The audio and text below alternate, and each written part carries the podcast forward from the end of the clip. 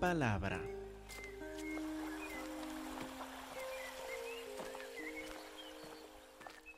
Hermanos, por favor, abren sus Biblias a Mateo capítulo 16. Esta tarde deseamos empezar en el versículo 5. Mateo 16, versículo 5. Como ustedes vieron en la escuela dominical, Jesús ya reprendió a los fariseos por pedir otra señal, una señal más en cuanto a, la autoridad de Cristo Jesús.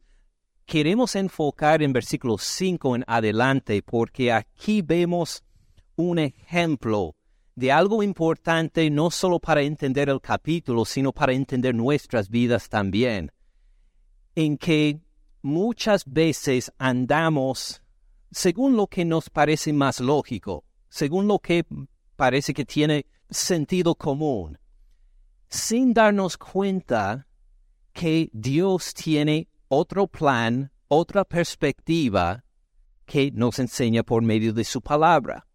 Y muchas veces podemos andar errado en nuestra perspectiva, en nuestro pensar, y de repente necesitamos que la palabra de Dios, por el poder de su Espíritu, entre para corregirnos. Vamos a ver varios ejemplos de esto en Mateo 16, reconociendo que es uno de los temas principales de este capítulo.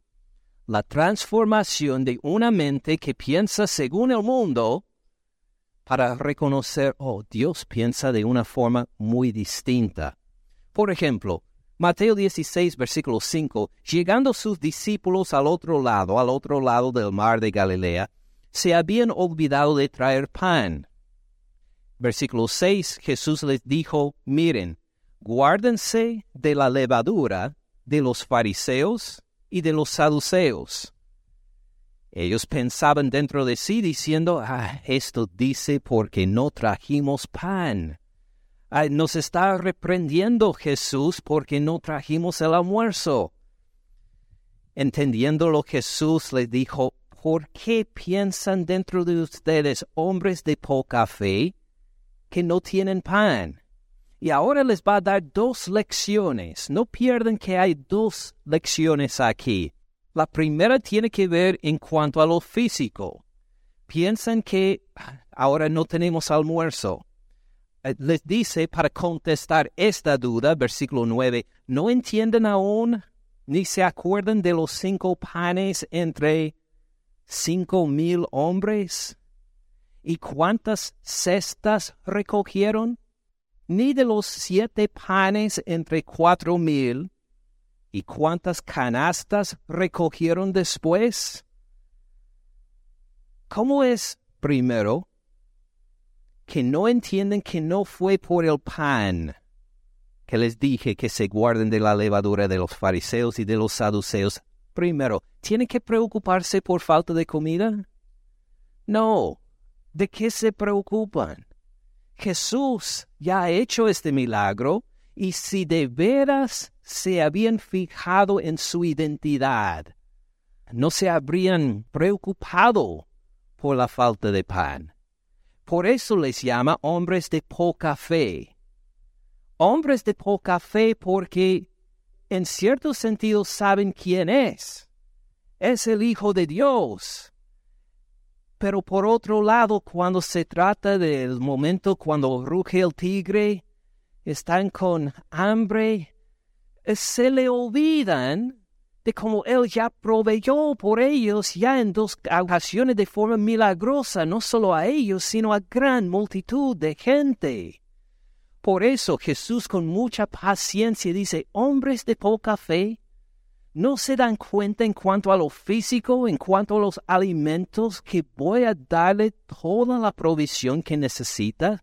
Esto primero. Y luego, segundo, ¿cómo es que no entienden que no fue por el pan que les dije que se guardaran de la levadura de los fariseos y de los saduceos?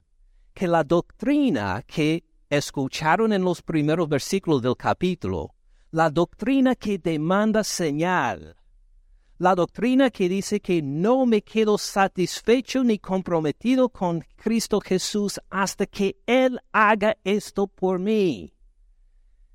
Que esta actitud puede entrar como levadura en su alma, levadura en toda una comunidad, a infectar todo.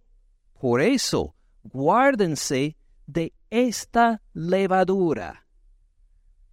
Ahora, ¿puede ser más preciso en cuanto a la levadura esta? Dios mediante veremos en los próximos versículos. Pero por ahora noten que el entendimiento de los discípulos tiene que crecer aún más. Por un lado, a reconocer que en Jesús tienen su provisión, pero todavía hay más que reconocer. Y dice ahí en versículo 12, entonces entendieron que no les había dicho que se guardaran de la levadura del pan, sino de la doctrina de los fariseos y de los saduceos. ¿Hasta qué punto va a tener importancia la doctrina de Jesús en sus vidas? ¿Y hasta qué punto van a pensar nada más en la doctrina falsa de los fariseos y de los saduceos. Muy bien, interesante para eh, la vida de los discípulos, pero ¿qué tiene que ver con nosotros esto? Lo podemos ver de esta forma, después del culto, ¿a dónde van? A comer. Sí, algunos vamos a comer. ¿Han escogido el restaurante? Sí, algunos están seguros, otros dicen que no, no sabemos. Otros tal vez vuelven a casa a comer. ¿Se van a acordar del sermón? Espero que sí. ¿Cuál es más parte? ¿Jesús se va a encargar de, de la comida después del culto? Amén. De una que otra forma, Él se encargará de la comida. ¿Tenemos que preocuparnos mucho por la comida entonces? No, no. En cambio, en cuanto a la doctrina, esto es bien importante, ¿verdad? Queremos asegurar que la doctrina en que andamos esté de acuerdo con la palabra de nuestro Señor. Y esto debe ser aún de más atención después del culto que la comida. Que nos acordemos todos de esto. Yo me incluyo también. Versículo 13. Vamos a ver un ejemplo de esto en que Jesús ahora prueba a los discípulos en cuanto a su identidad. Viniendo Jesús a la región de Cesarea de Filipo, preguntó a sus discípulos diciendo, ¿quién dicen los hombres, los demás, que es el Hijo de Hombre? ¿Qué dicen en cuanto a la identidad de Jesús, el llamado Hijo del Hombre? Ellos dijeron a algunos, eh, Juan el Bautista, ya vimos esto en la vida de Herodes hace dos capítulos. Otros dicen que Jesús es Elías, otros Jeremías. Bien interesante Jeremías. Jeremías es el profeta destacado del Antiguo Testamento en cuanto a la condenación de los israelitas. Fue el que profetizó la destrucción del templo por los caldeos eh, vivió una vida sumamente difícil y de sufrimiento, predicando al pueblo de la destrucción que pronto venía por desobedecer a Dios. Interesante que muchos vieron a Jesús no tanto como Isaías o otros, sino como Jeremías, este profeta de destrucción del templo. Esto va a ser bien importante llegando a, a capítulo 23 y 24 pero todos, noten, dijeron que es alguna clase de profeta. Una doctrina inadecuada tiene, tiene la gente. Ahora los discípulos van a recibir también la levadura de esta doctrina falsa de que Jesús es solamente un profeta nada más. Les pregunta, versículo 15, Él les dijo, ¿y ustedes? ¿Quién dicen que soy yo? Respondiendo Simón Pedro dijo, Tú eres el Cristo, el Hijo del Dios viviente. Ahora tal vez no les sorprende esta declaración porque Mateo nos ha dicho varias veces desde capítulo 1, versículo 1, que Jesús es el Cristo. libro de la genealogía de Jesucristo, hijo de David, hijo de Abraham. Entonces, por Mateo ya nosotros los lectores sabemos que es el Cristo, pero es la primera vez que un discípulo le dice que es el Cristo. Y segundo, acuérdense de otro ejemplo cuando le llamaron el Hijo de Dios. ¿Se acuerdan de esto? Está al final del capítulo 14. Casi al final del capítulo 14, mirando en el versículo 32. Mateo 14, 32. Cuando ellos, Jesús y Pedro, subieron en la barca, se calmó el viento, entonces los que estaban en la barca vinieron y le adoraron diciendo, verdaderamente eres hijo de Dios. Ahora, ese día lo habían visto multiplicar los panes y los pececillos. Lo vieron andar sobre las aguas.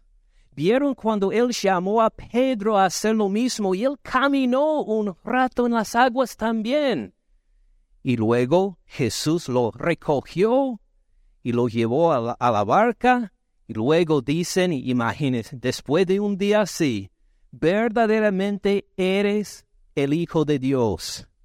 Ahora, en capítulo 16, versículo 16, no hay ningún milagro hecho. No acaban de ver la multiplicación de panes y pececillos. No acaban de ver a Jesús caminando sobre las aguas. Ha pasado tiempo, no sabemos cuánto, en que Jesús no ha hecho ningún milagro destacado para los discípulos. ¿Qué creen de él? Ese entusiasmo tempranito en la mañana en la barca todavía lo sienten. Están decididos que es el Hijo de Dios.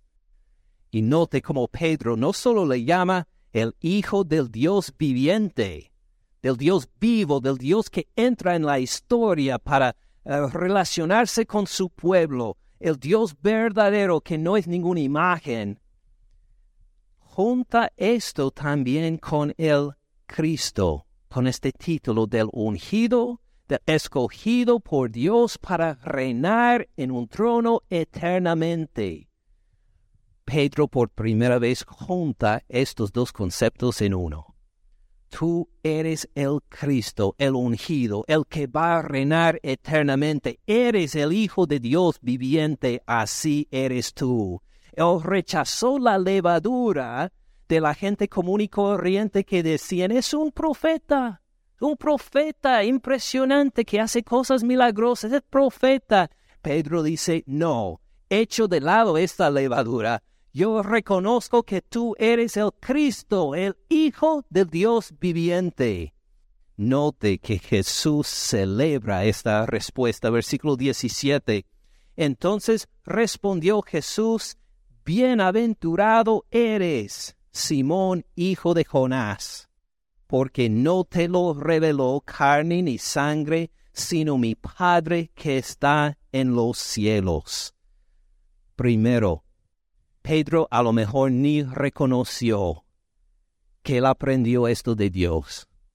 Él simplemente pensó, estoy contestando la pregunta pero Jesús le revela que tiene la respuesta correcta, no por tu inteligencia, no por tu lógica, sino porque te fue revelado por mi Padre.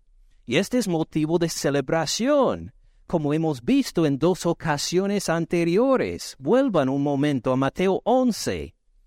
Mateo 11, 25, en que Jesús brota en alabanza a su Padre en aquel tiempo, respondiendo Jesús, dijo, Te alabo, Padre, Señor del cielo y, de la tierra, porque escondiste estas cosas, estas cosas sobre la identidad de Jesús, escondiste estas cosas de los sabios y de los entendidos, y las revelaste a los niños. Sí, Padre, porque así te agradó algo pasó que Jesús tuvo que parar y dar alabanzas al Señor ahí mismo, que reconoció que algunos como niños en la fe lo reconocieron como el Mesías, y otros más sabios y entendidos como los fariseos y los, eh, y los saduceos no lo reconocieron. Y paró para dar la gloria y las gracias a Dios por los que sí lo habían reconocido. Noten esto y miren también capítulo 13. Capítulo 13, versículo 16. Pero bienaventurados los ojos suyos, vuestros ojos. porque son benditos nuestros ojos? dirían un discípulo. Porque ven, porque ustedes pueden ver espiritualmente. Y vuestros oídos, los oídos suyos, porque oyen. Fíjense en versículo 17, de cierto les digo que muchos profetas y justos, profetas como Isaías, Jeremías, como los demás del Antiguo Testamento, Samuel, y muchos justos como Noé, como Job, como otros que pusieron en práctica las cosas de Dios, muchos profetas y justos desearon, anhelaron ver lo que ahora mismo ustedes ven y oír lo que ustedes oyen. Ellos no lo vieron, no lo oyeron, no tuvieron esta bendición, pero ustedes sí. Noten este hilo de alabanza de Jesús. ¿Qué hace alegrar el corazón de Jesús? A ver la obra de su Padre en, como en capítulo 11, algunos con fe de niños lo reconozcan. Y aquí en capítulo 13 que algunos, como los discípulos, pueden entender las cosas espirituales, cosas que nunca vieron en el Antiguo Testamento. Jesús para a celebrar esto y lo hace otra vez en Mateo 16, 17. Bienaventurado eres, Simón, hijo de Jonás porque no te lo reveló carne ni sangre, sino mi Padre que está en los cielos. Ahora, haciendo la comparación, la levadura del mundo y la enseñanza de Jesús, ¿qué nos hace celebrar? ¿Qué nos hace celebrar? ¿Qué celebramos? ¿Qué nos da más gusto? ¿Qué cosas celebramos? Un gol en un partido de fútbol, el cumpleaños, el compañerismo, pasar tiempo con la familia. Ahora, ¿es que estas cosas son malas? No, al contrario, son dignos de celebración.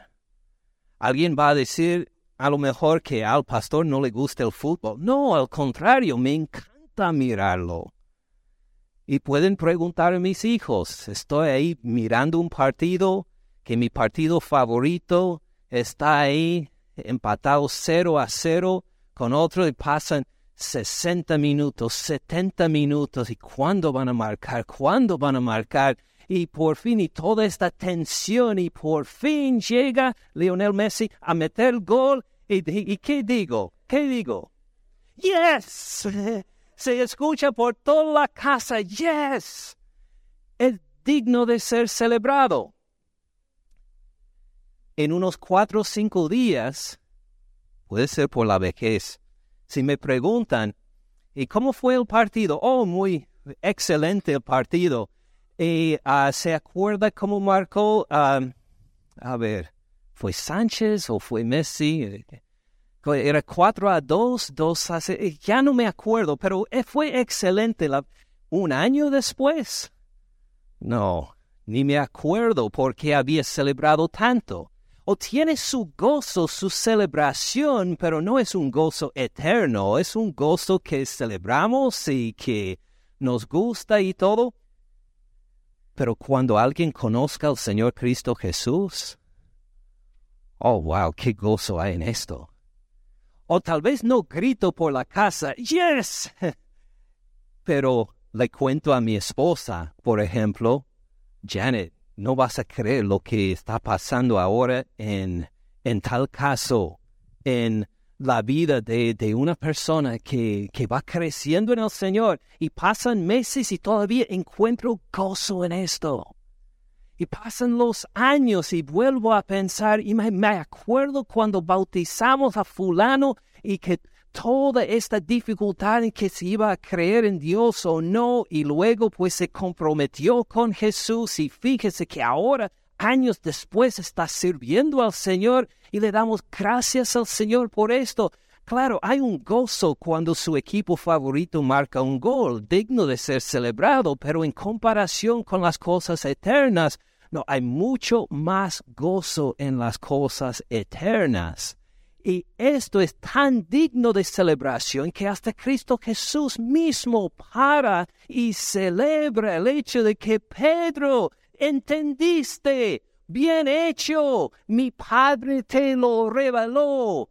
Gloria a Él que ahora ves que sí, soy el Cristo, el Hijo del Dios viviente. Igual debe ser en las vidas de todos nosotros, porque según la levadura del mundo, las otras cosas son las únicas cosas por las cuales celebramos.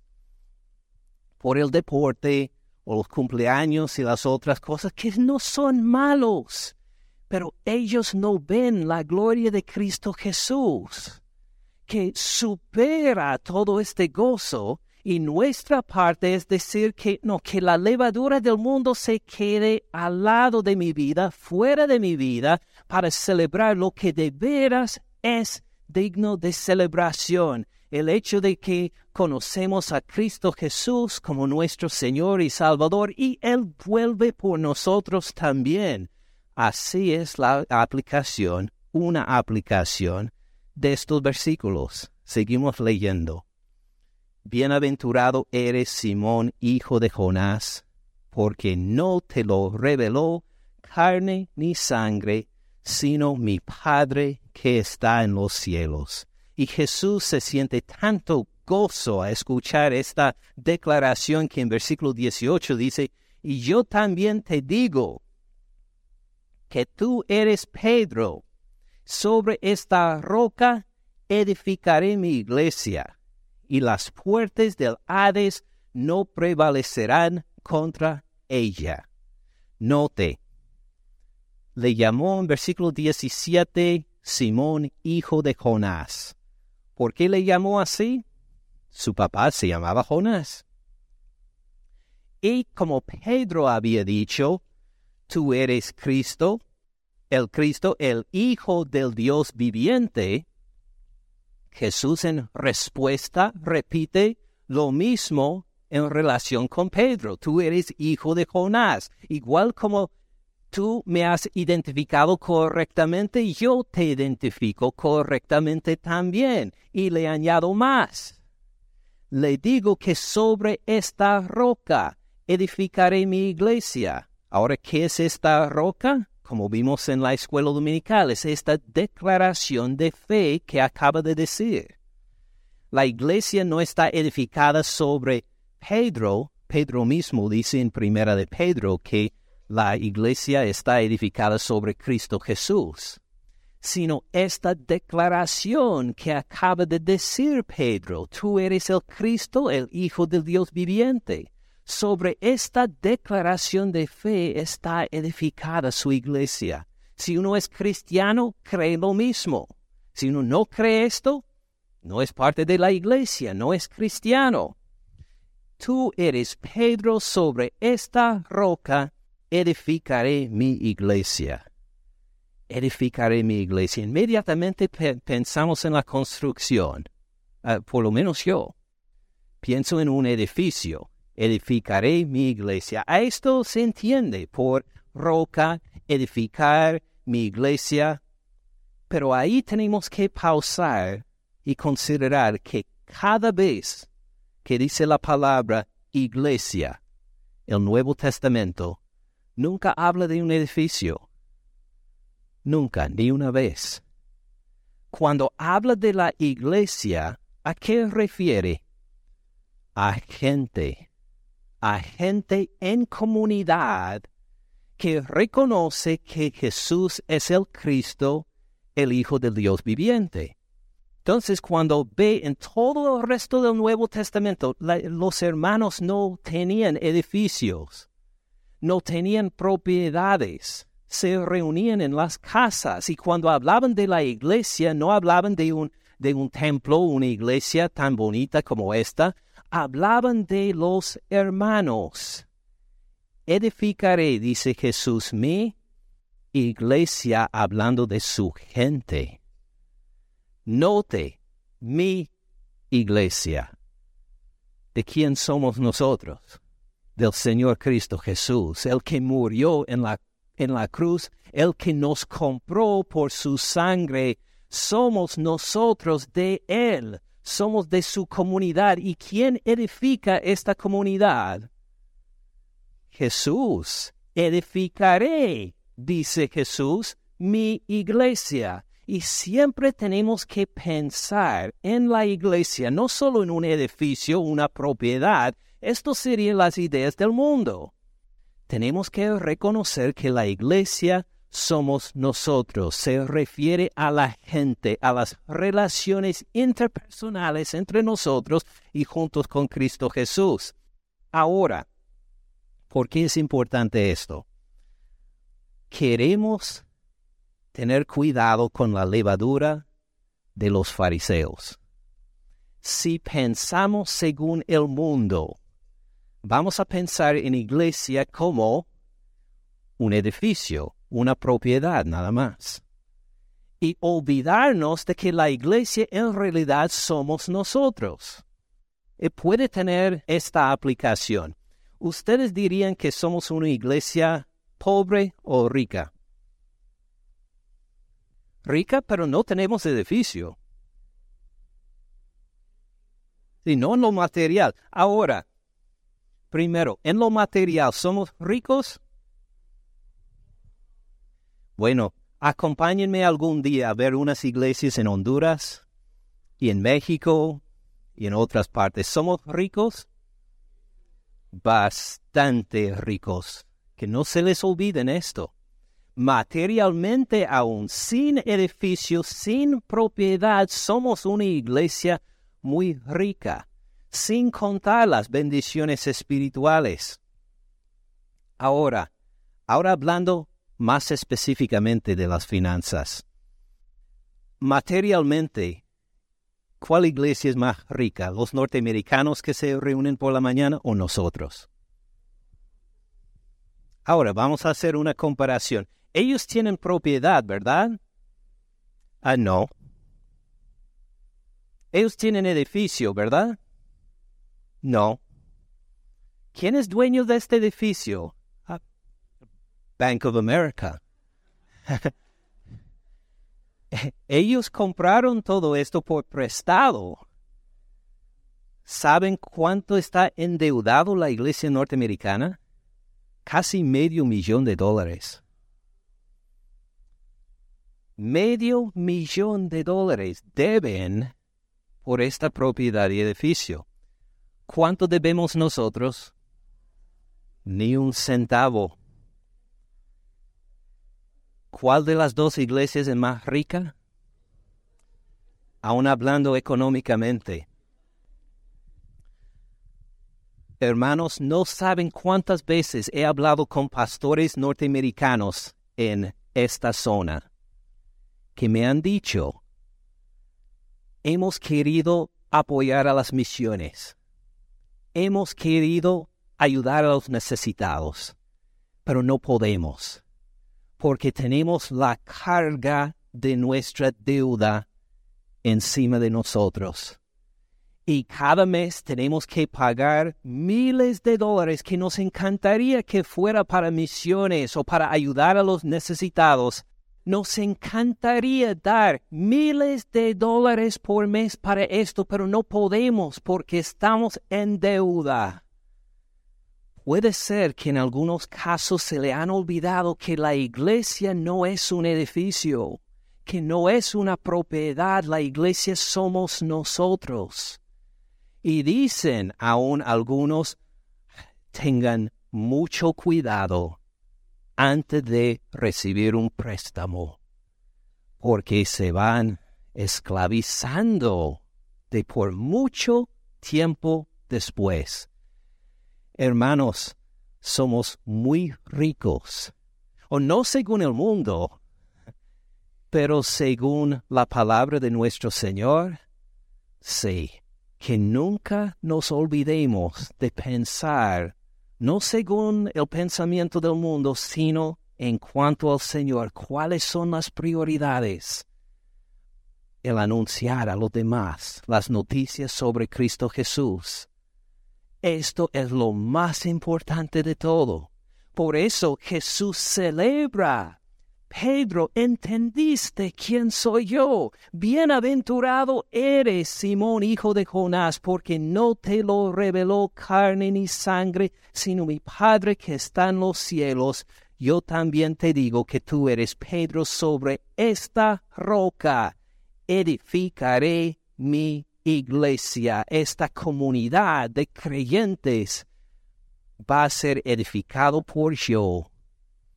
Y las puertas del Hades no prevalecerán contra ella. ¿Cuáles son nuestros enemigos más fuertes? El Hades. ¿Qué significa el Hades? más que todo es una referencia a la muerte. Y podemos incluir el pecado también, porque el pecado lleva a la muerte. La paga del pecado es la muerte. ¿Cuál es más fuerte, la iglesia del Señor o la muerte? La iglesia del Señor. ¿Lo creen? Podríamos decir que la meta de nuestra vida el poco tiempo que tenemos es anunciar esta fe que salva, que supera la muerte? Esto sería importante en nuestro diario vivir. Mire, todo lo que ganamos, ¿en dónde va a terminar? En la polilla, o en manos de otros. Y si comunicamos el Evangelio, aunque sea una persona más, solo una persona, hemos tocado la eternidad, porque esta persona tiene vida eterna ahora. Fíjense que podemos dar una casa linda a alguien, vamos a decir, que sería de mucha bendición seguramente de por décadas. Y luego tendrá que, tendrían que repararla bien para que siga, pues siga edificada. Pero imagine si comunicamos el Evangelio a un niño que escuche el mensaje de la salvación, se arrepiente de sus pecados y cree.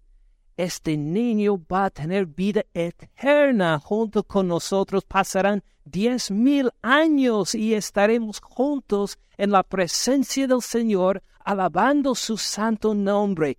Ven las prioridades la levadura del mundo y de los fariseos quiere poner sus propias prioridades en nuestra mente, que lo más importante es lo económico, a tener esto, a tener el otro, pero según Jesús lo más importante es reconocer que Él es el Cristo, que en Él hay vida eterna.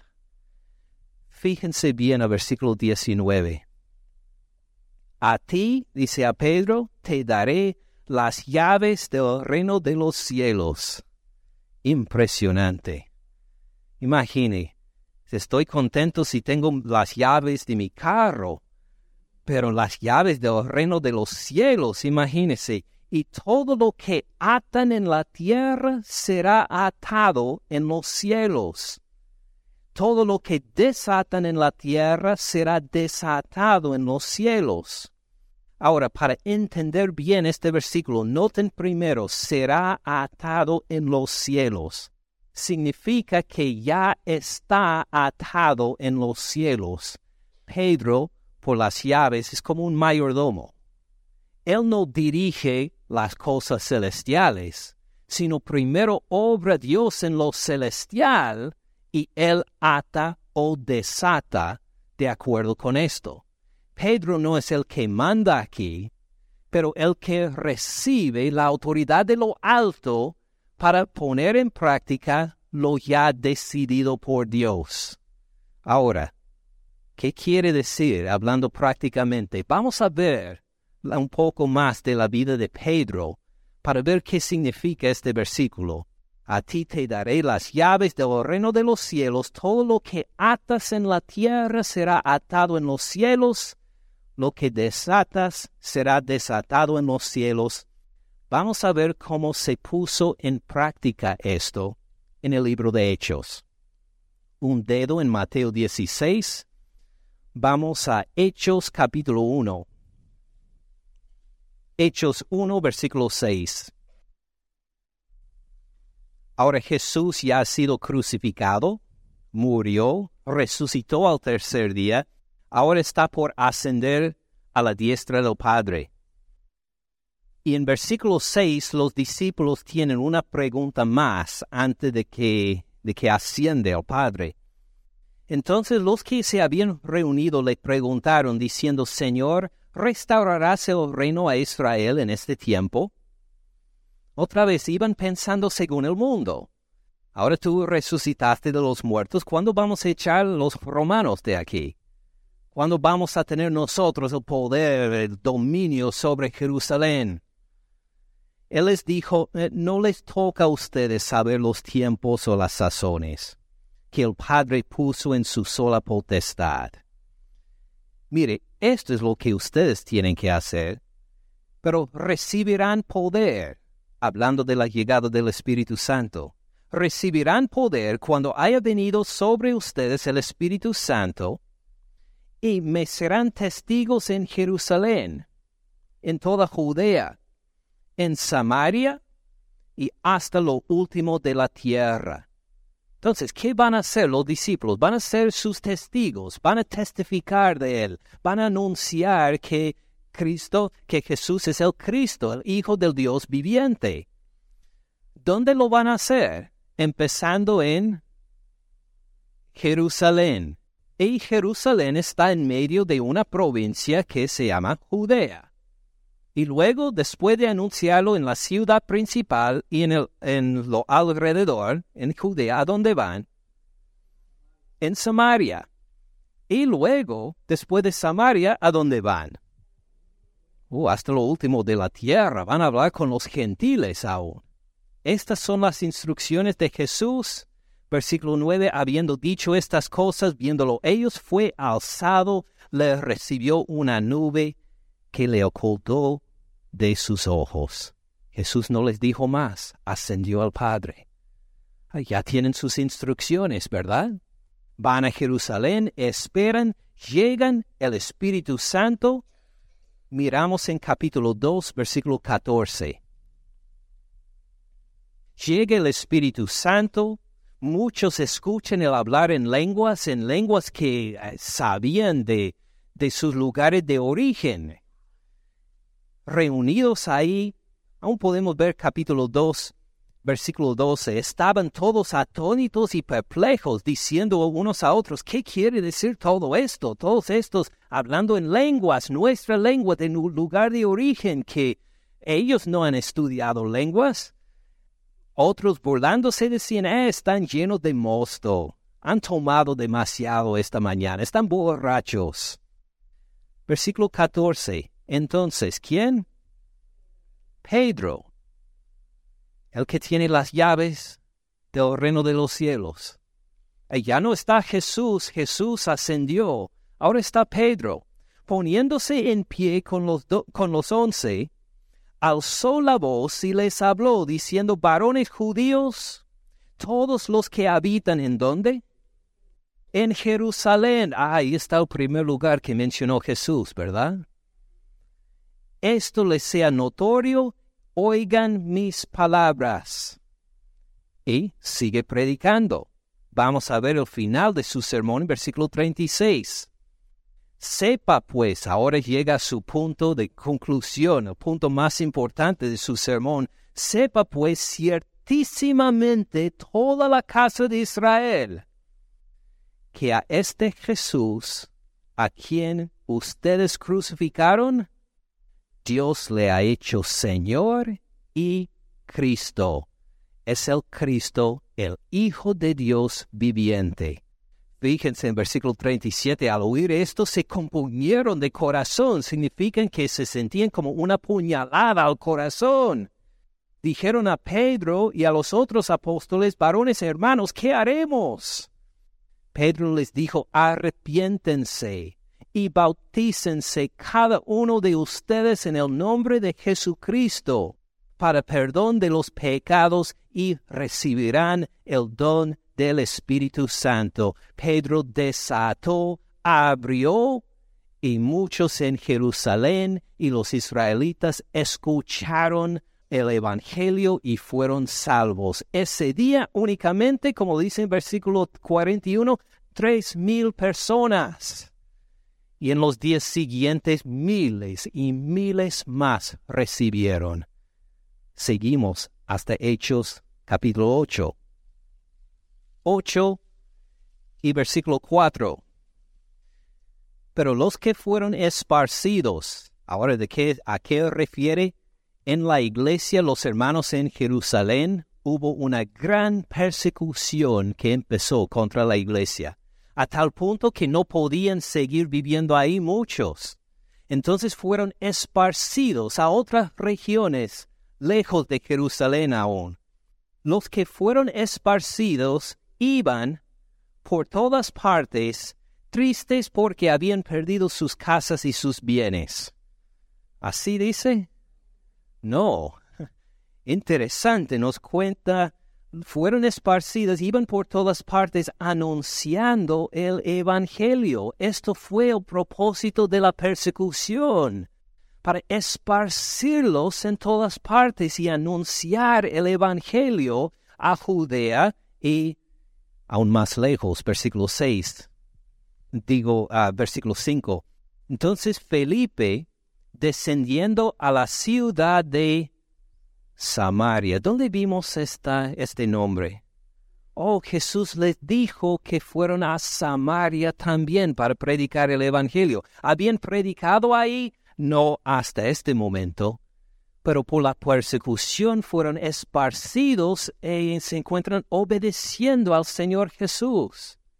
Ahora, piénsalo bien, ¿es que llegaron a una estrategia para llegar a alcanzar a los hermanos en Samaria? No, fue simplemente una reacción porque ahí se encontraron huyendo de la persecución en Jerusalén.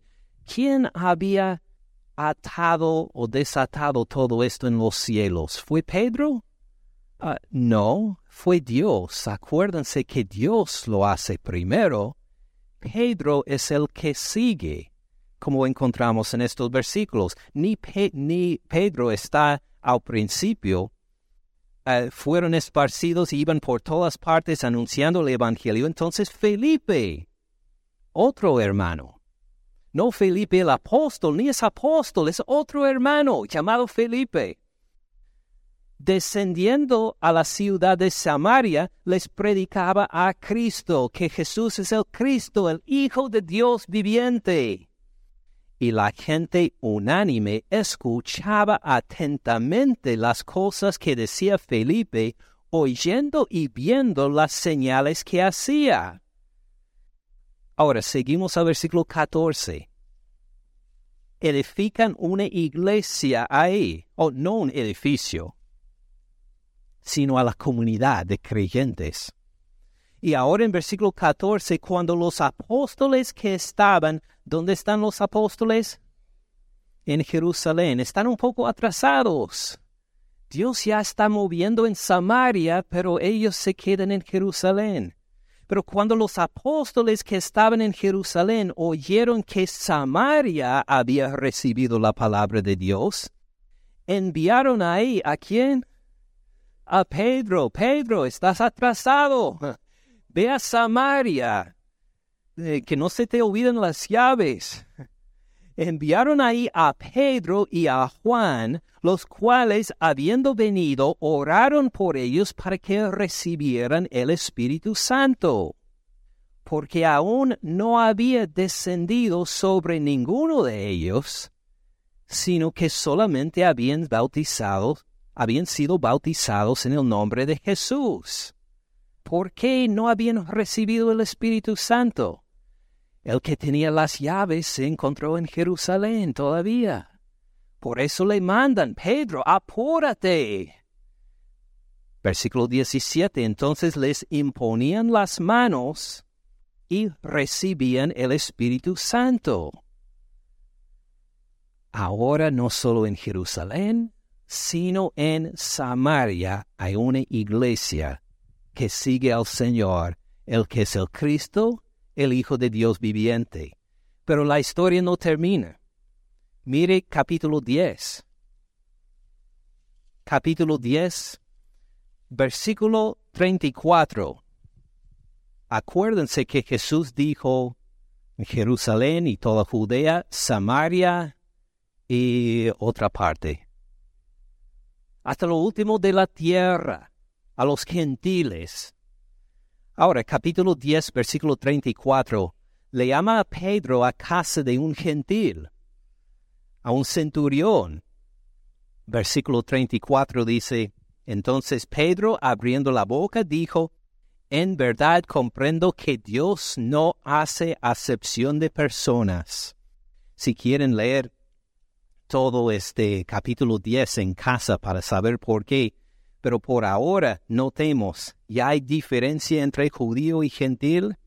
No, ya no en Cristo Jesús. En verdad comprendo que Dios no hace acepción de personas, sino que en... Uh, ¿Cuántas naciones?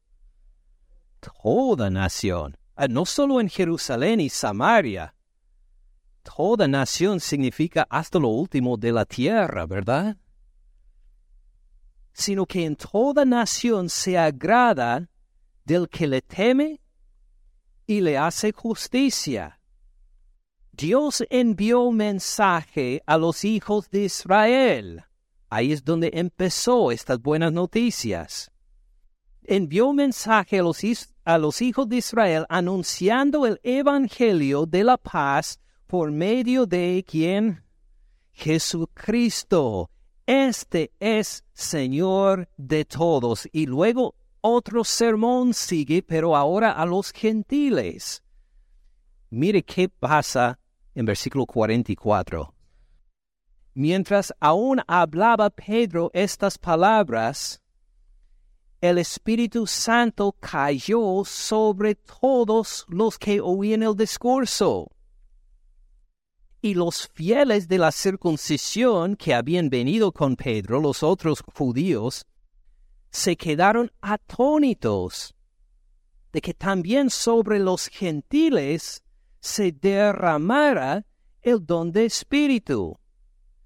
Entonces, note bien, Pedro les impuso manos a los gentiles para que recibieran el espíritu, ni tuvo tiempo para hacerlo. Él predicó el mensaje, ellos lo recibieron por fe y se demostró quién está encargado de toda esta acción, Dios. Pedro es simplemente el mayordomo con las llaves que abre, que anuncia y ellos recibieron el Espíritu Santo igual como en Hechos capítulo 2. Ahora, capítulo 15. Hechos 15 versículo 7. Hechos 15, versículo 7. Después de mucha discusión, esto es una reunión de los principales y los ancianos de todas las iglesias entonces, después de mucha discusión, Pedro se levantó y les dijo, varones hermanos, ustedes saben como ya hace algún tiempo que yo decidí que los gentiles oyeran por mi boca el Evangelio y creyeran. ¿Así dijo?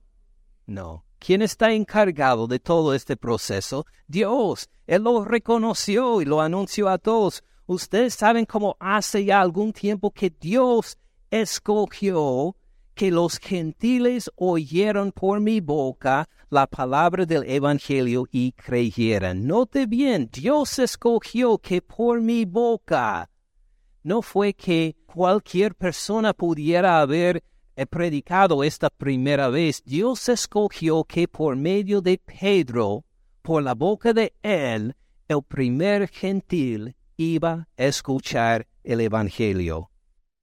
Y Dios que conoce los corazones, les dio testimonio, dándoles el Espíritu Santo lo mismo que a nosotros.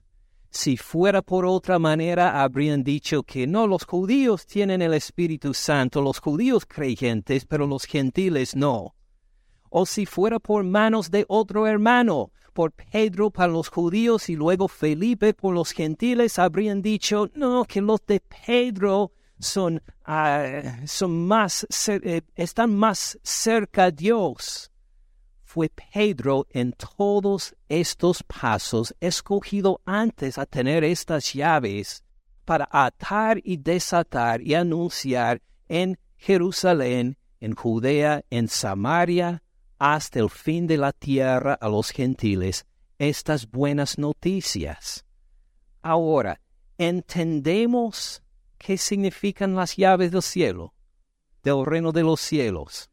Volviendo a Mateo 16, versículo 19, entienden el papel de Pedro en cuanto a la llegada del Evangelio a Jerusalén, a los, a los judíos, a Samaria, a los samaritanos, y a la casa de Cornelio, empezando la gran prédica del Evangelio a los gentiles. ¿Entienden esto?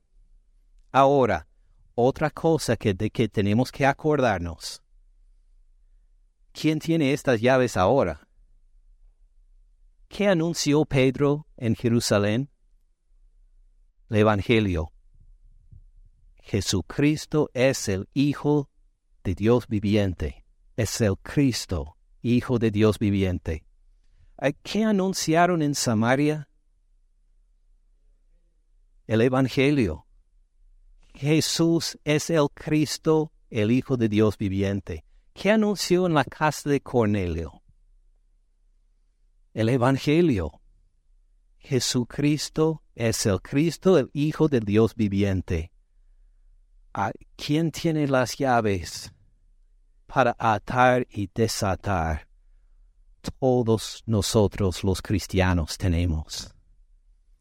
Al repetir este mensaje, también encontramos que Dios ha atado o desatado este mensaje del Evangelio. Pedro fue el primero, nada más.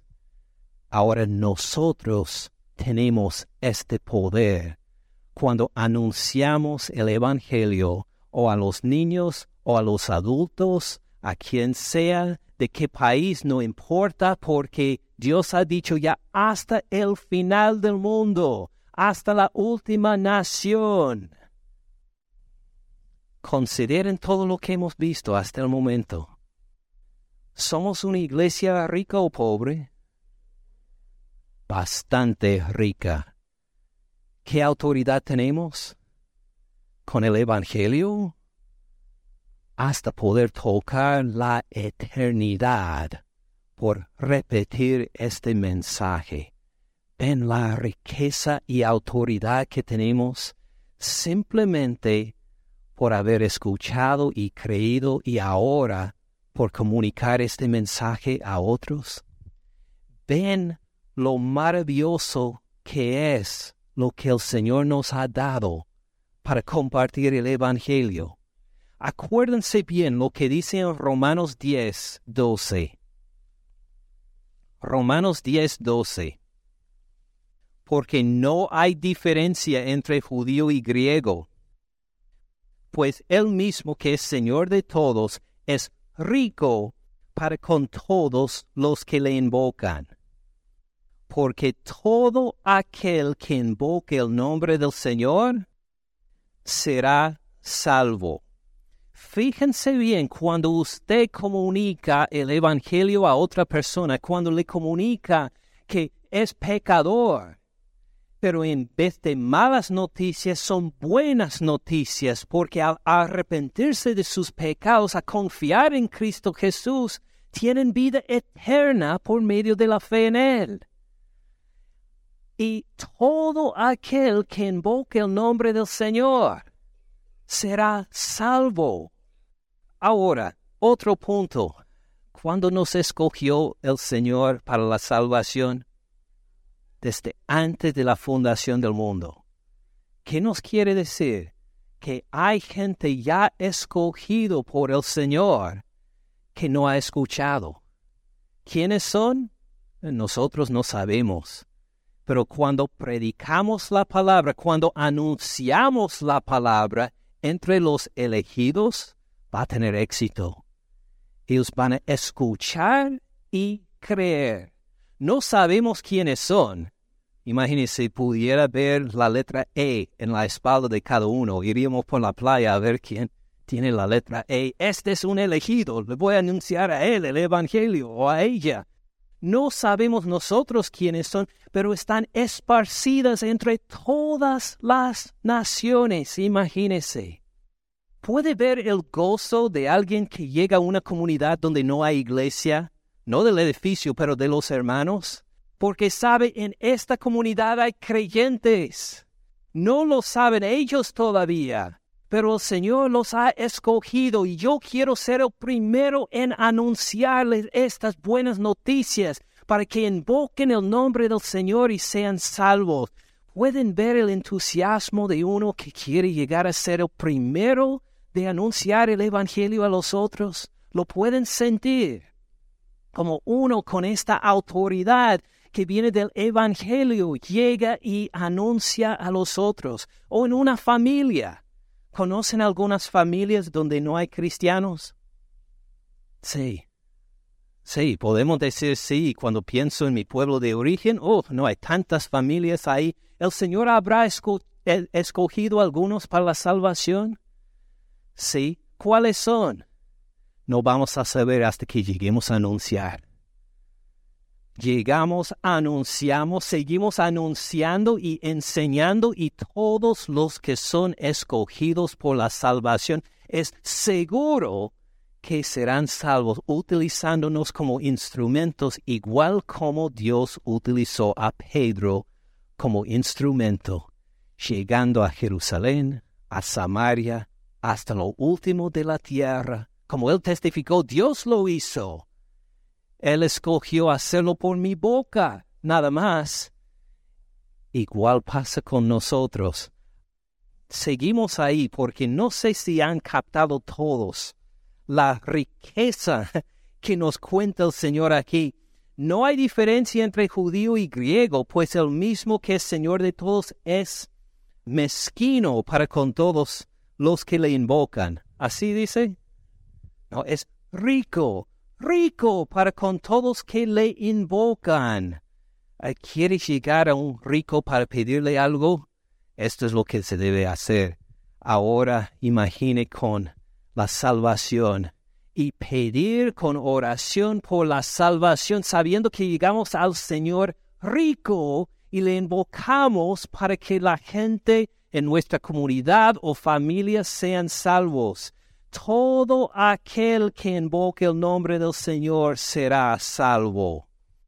Versículo 14. ¿Cómo pues invocarán a aquel en el cual no han creído? ¿Pueden llamar por el nombre de Cristo Jesús si no conocen a Cristo Jesús? No, imposible. ¿Cómo creerán en aquel de que no han oído.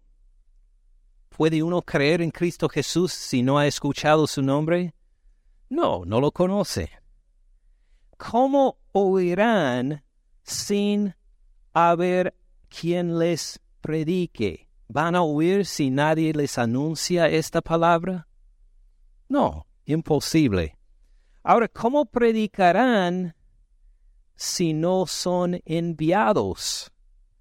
Ah, hay que enviar a alguien para que predique ahí, para que escuchen, para que crean el Evangelio. ¿Verdad? Ven la cadena. ¿Con qué empieza? Con mandar a los que prediquen y anuncien este Evangelio. Y como está escrito, este es el plan de Dios, no el plan nuestro, como está escrito, cuán hermosos son los pies de los que anuncian la paz, de los que anuncian buenas nuevas. ¿qué nos dice? A ver, solo una aplicación. Esta autoridad que tenía Pedro era para que fuera el primero de anunciar a estos grupos. Ahora, ¿quiénes anuncian?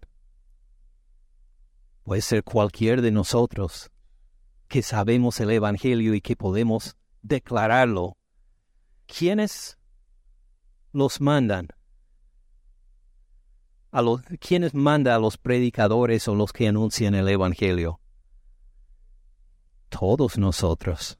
Cualquier que ayuda en la ofrenda, cualquier que ayuda a apoyar a un misionero, cualquier que anima a otro, que le da el tiempo y la libertad para poder anunciarlo. Fíjense bien, a veces creo que, que no nos damos cuenta la riqueza y el poder que el Señor nos ha dado a nosotros, una iglesia pobre, entre comillas, el poder y la riqueza que nos ha dado para impactar la eternidad, para anunciar a familiares y a la comunidad el Evangelio que nosotros los cristianos sabemos, que hemos escuchado muchas veces, que hemos visto en detalle, que tenemos hasta herramientas en nuestras manos para compartirlo. Nos damos cuenta de veras esta riqueza y que el Señor nos ha dado para impactar la eternidad. Hermanos, esto es de más celebración que cualquier gol de fútbol, que cualquier cumpleaños, que cualquier celebración de este mundo. Es el hecho de que usted mismo puede tocar la eternidad a compartir con su hijo, con los niños del barrio, con los vecinos, con los hermanos, con los padres, el Evangelio del hecho de que Jesús es el Cristo, el Hijo de Dios viviente, que murió por nuestros pecados en la cruz, que resucitó de los muertos y ahora reina en lo alto y algún día vuelve. Y los que son los escogidos de Dios escucharán y creerán y serán salvos para la gloria de nuestro Dios. Entonces, como nos dijo en Romanos 10, ¿cómo predicarán si no son enviados? Hermanos, todos somos enviados.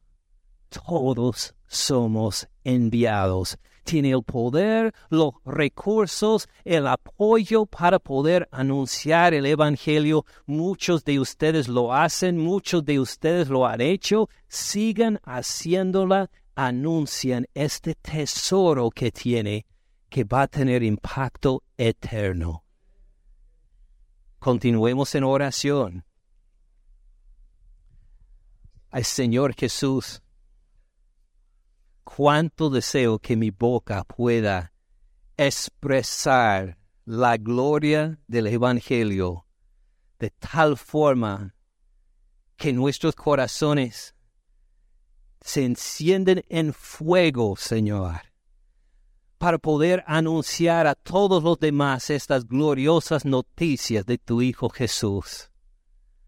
No tengo lengua suficiente, Señor, para poder anunciar las riquezas que tú nos describes en estos versículos. Pero estoy seguro que tu Espíritu Santo habla mucho más fuerte que yo por estos mismos versículos, que los explica aún mejor y por favor, Padre, pido que nos llenes con tu Espíritu Santo de nuevo para que nos sintamos esta pasión por anunciar las buenas noticias de tu Hijo a todos los que están alrededor. Por favor, Padre Celestial, derrama tu espíritu en nosotros tu iglesia, para que reconozcamos cuán ricos somos, cuánta autoridad tenemos para impactar el reino de los cielos para la eternidad con la entrada de muchos más al escuchar que tu Hijo Jesús es el ungido, el Mesías, el que murió en la cruz por nuestros pecados, el por quien tenemos únicamente el perdón de pecados, el que resucitó al tercer día, venciendo la muerte, venciendo el pecado, el que reina a tu diestra ahora y algún día vuelve por nosotros, para resucitar a los muertos, para recibirnos a todos nosotros eternamente en tu presencia. Padre Celestial, que haya muchos a quienes conocemos que estén ahí ese día, porque tú utilizaste nuestras bocas para anunciar estas buenas noticias. Por favor, glorifícate, Padre Celestial, en nuestra enseñanza, predica y nuestra comunicación de tu Evangelio cara a cara, por teléfono, por internet, como sea la forma, Señor glorifícate mientras comunicamos tu evangelio a los demás. En el nombre de tu Hijo Jesús oramos. Amén. Gracias por escuchar al pastor Ken en este mensaje. Para más recursos, visite caminandoensupalabra.org.